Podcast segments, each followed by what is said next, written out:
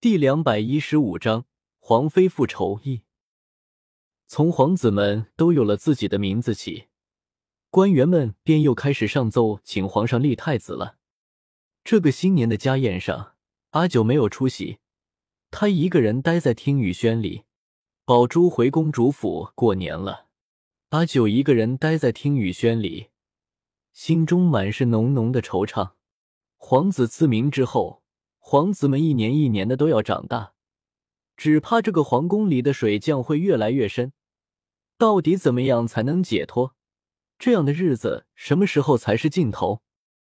阿九整个春节都是在听雨轩里过的，没有跨出听雨轩半步，不是念经写字，就是睡觉，或者同小芬、小芳他们说说话。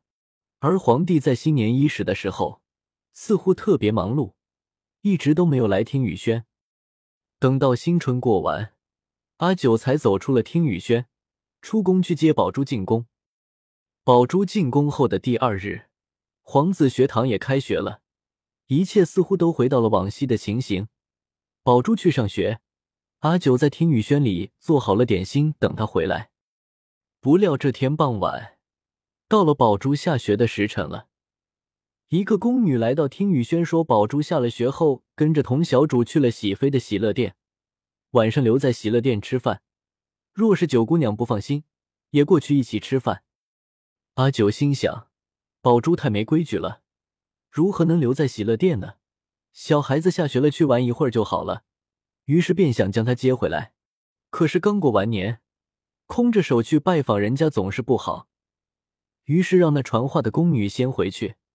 想要准备一些点心，再去喜乐店接宝珠。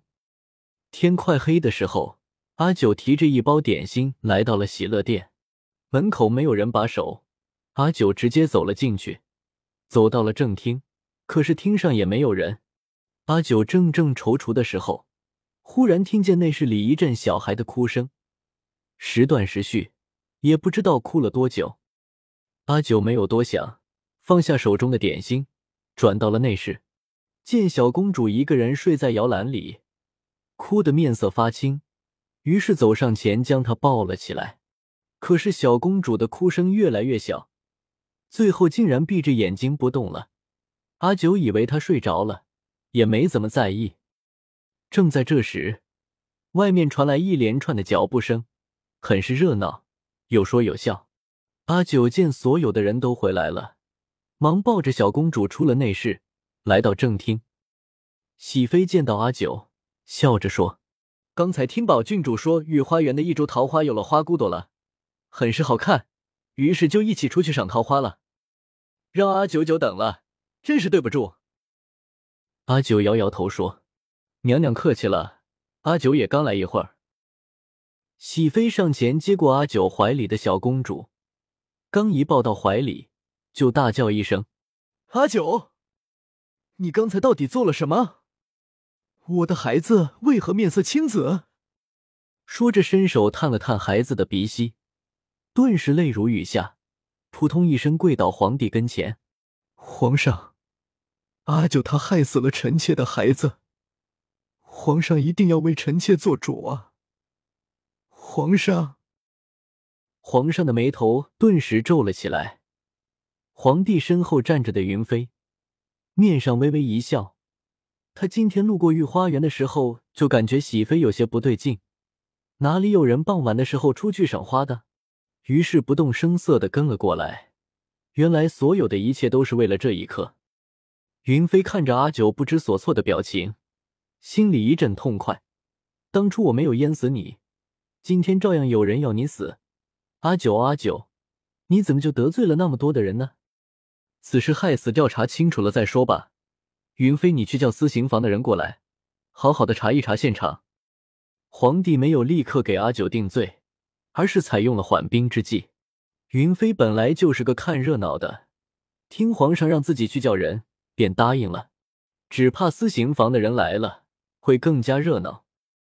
正在这时，一个宫女拿着几块点心走到皇上跟前，说：“皇上。”奴婢刚刚发现这些点心里有毒。阿九一看那个宫女拿的点心，正是自己刚刚做的，不可能会有毒的，正想反驳，只见那个宫女从怀里拿出一根银针，放到点心里试了一下，银针顷刻间就黑了。怎么会这样啊？阿九看着皇上说：“皇上，今天晚上所有的事情都是有人预谋的。小公主真的不是我杀的。”没等阿九说完，喜妃怒吼起来：“你这话是什么意思？难不成本宫自己害了自己的孩子，嫁祸给你？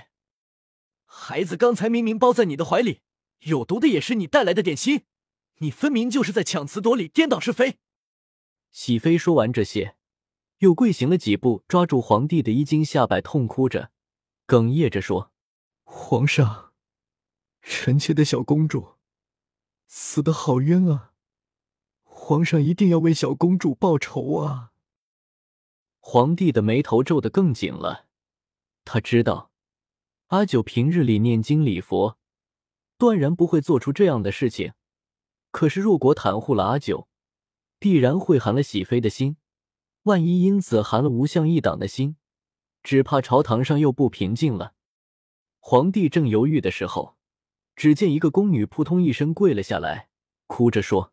皇上，奴婢天天照看小公主，小公主那么可爱，为什么就这样死于非命啊？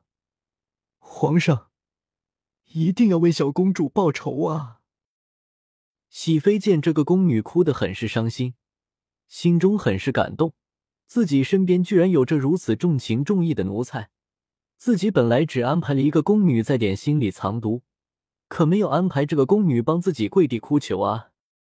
皇帝见跪在地上的两个人哭得伤心欲绝，便说：“好了，都起来吧，朕自有主张。”皇上不答应臣妾为小公主报仇，臣妾就长跪不起。喜妃铁了心的要让皇上今天就处置了阿九，人证物证俱在，就是皇帝也休想翻案。喜妃的话刚说完，那个哭得悲痛欲绝的宫女忽然站了起来。顺手从果盘里摸了把水果刀，说：“娘娘，不要再求了，奴婢这就为小公主报仇。”说完，直接向阿九刺了过来，位置不偏不正的正朝着心脏的位置刺过来。阿九想躲开，不料那个宫女居然是个练家子，毫无偏差的刺进了阿九的胸部。阿九！皇帝大喊一声，抱住阿九倒下来的身体。阿九只感觉心中一阵剧痛，全身冒着虚汗。他看着皇帝说：“皇上，阿九好累啊，就这样去了也好。只可惜最后没能看到木耳。”